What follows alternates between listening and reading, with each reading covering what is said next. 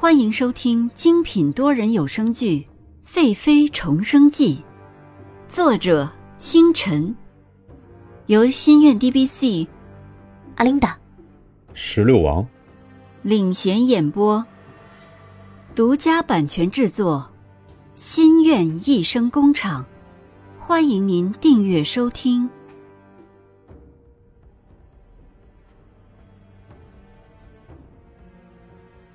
八十七集，洛元修。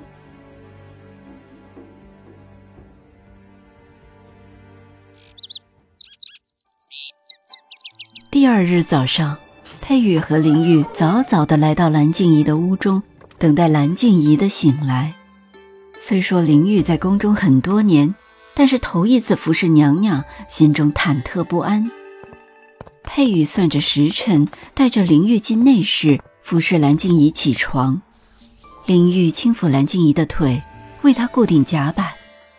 佩玉给她选衣饰，蓝静怡看着林玉手脚麻利，比较机灵，问道：“你叫什么名字？”“奴婢林玉。”“林玉，果真机灵。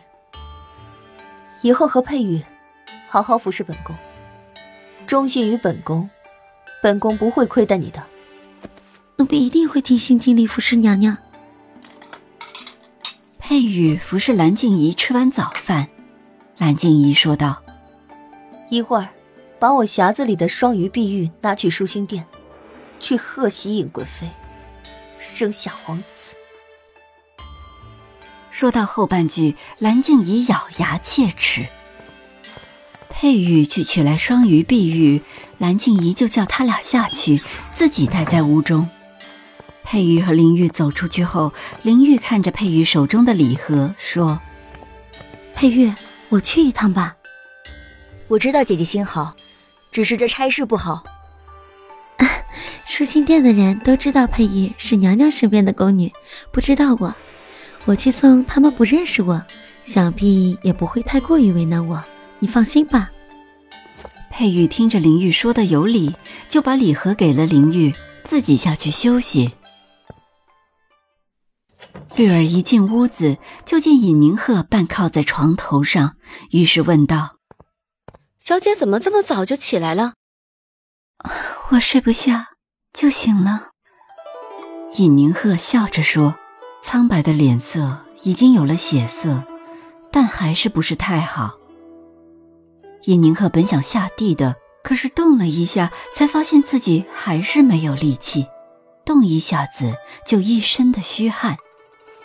绿儿扶着尹宁鹤说道：“我还不知道，小姐，小姐一定是想着小皇子。小姐放心，奶娘现在正喂奶呢，一会儿就给小姐抱来。”娘娘，海棠姐一大早就让我准备了鸡汤和燕窝粥。海棠姐说了，这回无论如何，小姐都要多吃些。尹宁鹤漱口擦拭脸。就吃着沁儿端来的燕窝粥，又强迫自己喝了两碗鸡汤。不一会儿，翠萍就抱了小皇子进来。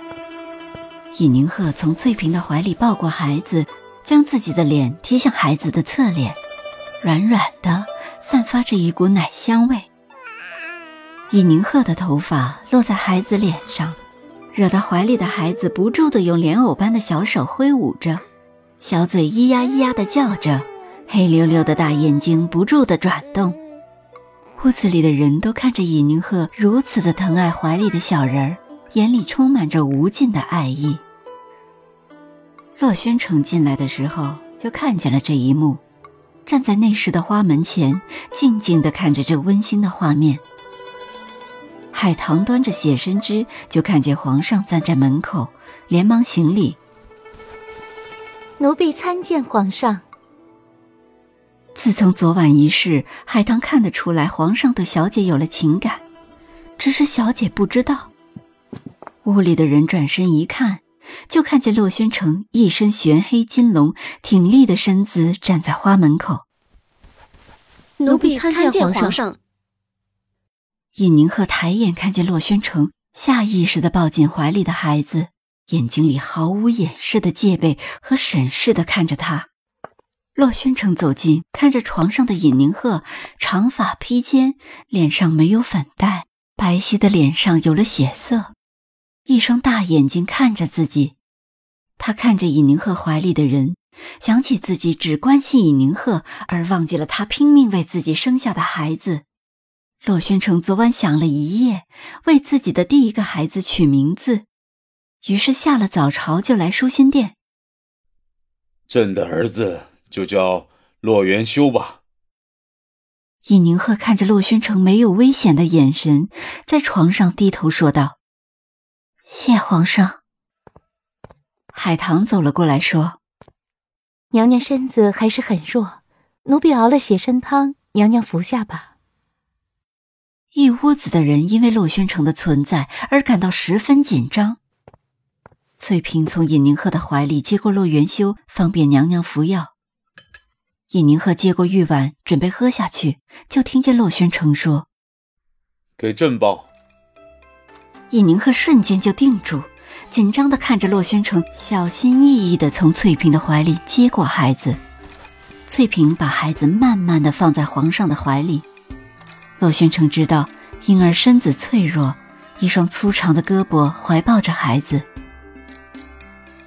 尹宁鹤看着气宇轩昂的洛宣城僵硬的抱着孩子，场面十分滑稽。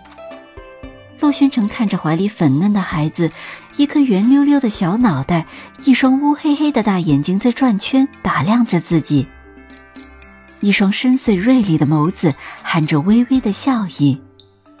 看着洛宣城这样，尹宁鹤的防备之心突然间放下了。这是自己多么期待的场面。如今这么突然的就出现在自己的眼前，自己感觉是那么的不真实。尹宁鹤一口气喝下血参汁。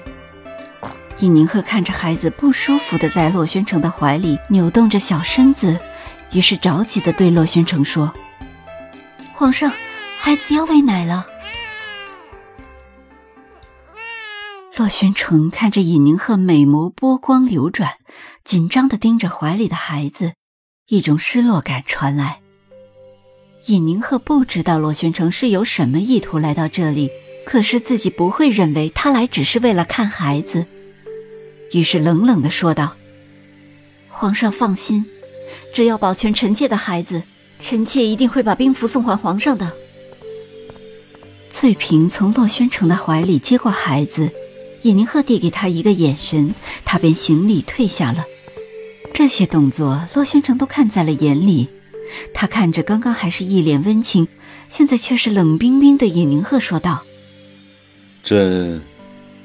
皇上，臣妾累了，皇上请回吧。”洛宣城刚想说些什么，希望可以解开两人的心结，没想到尹宁鹤还是这样对自己冷冰冰的。他昨晚辗转反侧，脑海里浮现的都是尹宁鹤的身影，尹宁鹤绝美的脸，他的一举一动，自己知道，不觉察之间，自己已经爱上了尹宁鹤。洛宣城不知道还能说些什么，只得说：“你好生休养吧。”于是转身离开。